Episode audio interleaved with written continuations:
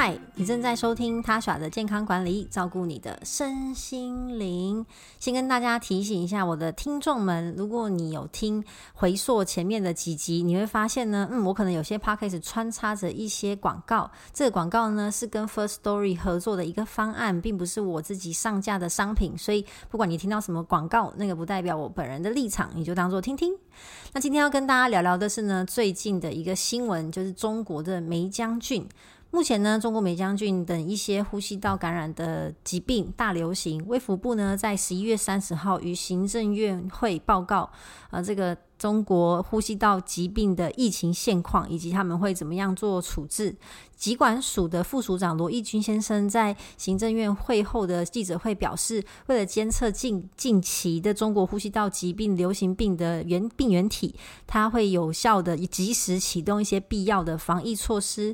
那于十一月二十六日起，在台北、桃园、台中、高雄等四个国际机场，已经有针对呢中港澳入境的。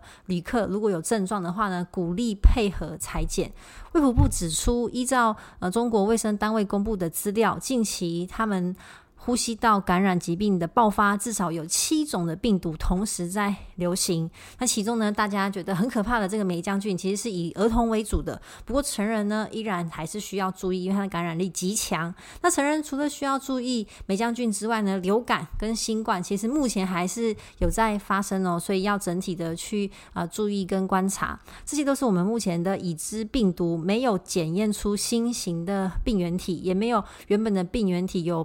特殊变异的情形，所以这块可以请大家放心。那 WHO 评估啊，预期的疫情目前还是在持续的上升。好，这边指的是梅将军。那根据国内某医学中心的资料显示，啊，我们台湾的梅将军在呼吸道病原占的比例大概不到一 percent，所以还不到流行的状况。那在机场的自愿性的裁剪，就是要看旅客啊自行裁剪的情况。如果有裁剪的话呢，就会送到这个疾管署。的实验室做检验，它的病原体，那目前是还算在安全范围，但是疾管署是有在啊、戒备的，那也有在用呃原厂输入一些药水，然后从十月起持续就开始增加这个输入。那目前国内同成分的学名药，十二月也会大量的生产。所以用药目前库存都很充足，没有短缺的疑虑，也会持续的密切观察，并且呃视疫情的发展去调整它的防疫措施。那就来跟大家介绍一下这个霉浆菌，它是一种呃介于细菌跟病毒之间，所以虽然它有发霉的这个霉字，但它其实啊、不是霉菌，它是目前发现最小。而且可以自行繁殖的病原体，可以引起我们的咽喉炎、支气管炎、肺炎，所以有些小朋友感染之后会有气喘、黑咕的情况。好发的年龄是五到十五岁，不过还是有五岁以下的儿童幼童发现他感染的情况。像我有好朋友的小孩，他就还不到五岁，但是之前的感冒疑似也是梅浆菌。那在台湾地区，一年四季其实都有病例的报告，只是以春呃以夏天跟秋天这两季较多。最近应该算是我们的秋天，然后大概每四到八年就会有一次的大流行。好，所以可能这时候又已经到了，那这个病症的潜伏期大概是十到十四天，传染的方式就跟一般感冒一样，就是唾液啊、飞沫、鼻腔的分泌物，然后亲密的接触等等所感染的。所以学校、托儿所、家中都是很容易被感染的地点。我觉得餐厅也算啦。霉浆菌呢，肺炎感染之后，它并没有免疫保护力，所以你被感染了一次之后，有可能会第二次、第三次会发生重复感染是有可能的，所以还是要小心，不会说我已经感染过了，我就免疫了，我就无敌星星了，这个是没有的哈。多数的情况下呢，霉浆菌肺炎的症状是蛮轻微的，病程大概抓一到四周。那如果你有接受抗生素的治疗，那而且有充分的休息的话，病程有可能缩短到两周。不过小孩生病两周，我觉得对家人来说也是一个蛮重的负担。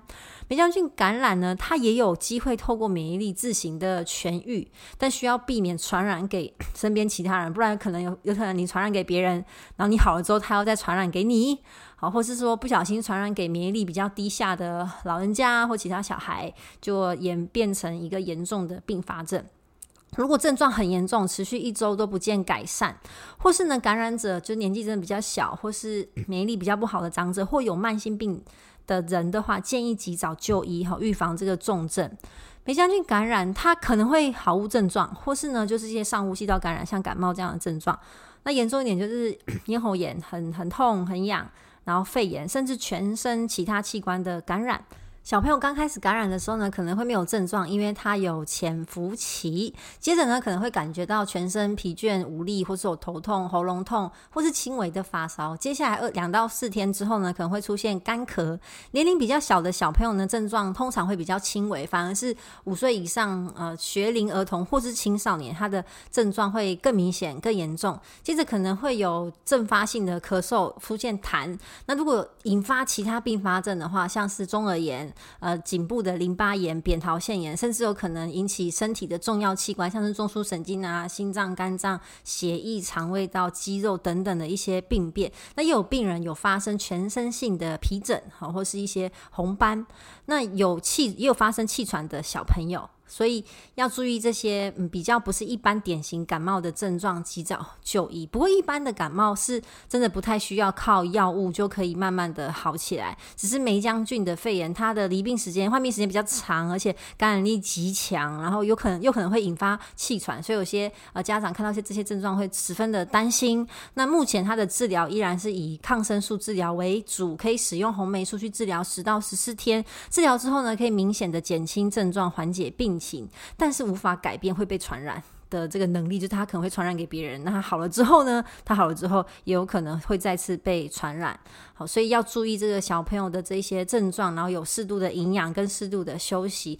那如果发烧真的温度比较高的话，可以使用退烧药，以及多补充水分。其实这跟一般的感冒的照顾是蛮像的。那发烧其实尽量都避免使用冰枕或是冰毯，因为这身体在呃低温的时候，其实它的免疫力是会下降，甚至有一些会影响到它的红血球或是溶血，产生一些贫血的情况。所以不建议使用冰枕，只要多喝水，好让它的体温慢慢的下降，然后可以使用擦澡，用一般的常温水去啊擦澡，或者使用退烧药，在医生的准许之下。那霉浆菌它很可怕，就是它的传染力真的很强，只要你跟病人有接触，它就有百分之六十到九十的感染几率。所以如果是家人小朋友生病的话呢，爸妈请一定要好好的戴好口罩，然后啊，勤洗手跟吃营养一点。免疫力的提升的话呢，就是可以建议吃维生素 A，好，它可以保护黏膜，让病原体减减。减少它侵入的机会，然后多吃维生素 C，好去增强免疫力的，还有呼吸道的防御，预防这个细菌病毒的感染。维生素 D 对于调节免疫力也非常的有帮助。那矿物质硒，一个石头的石，一个西方的西，有助于去调节我们身体的发炎反应，去提升我们免疫细胞的活性。矿物质锌也可以帮助我们的黏膜更加的健康，然后提升我们整体的免疫力。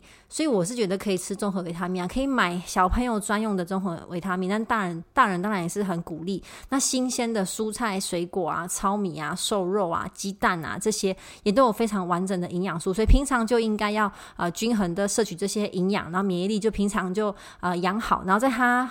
慢慢的恢复之后呢，可以增加一些活动运动，因为最近天气冷了，可能大家也比较少外出，或是让小朋友去跑跑跳跳的。其实运动对于免疫力也是非常有帮助。那这是要规律的运动才会有帮助，然后还有认真的睡觉，熬夜呢对我们的免疫力也有蛮大的影响。好，另外就是戴口罩、勤洗手。那在出门在外的话，如果手啊要摸什么眼、口、鼻，一定要先洗干净。所以我觉得酒精的携带还是蛮重要的。好，期待大家都在这个。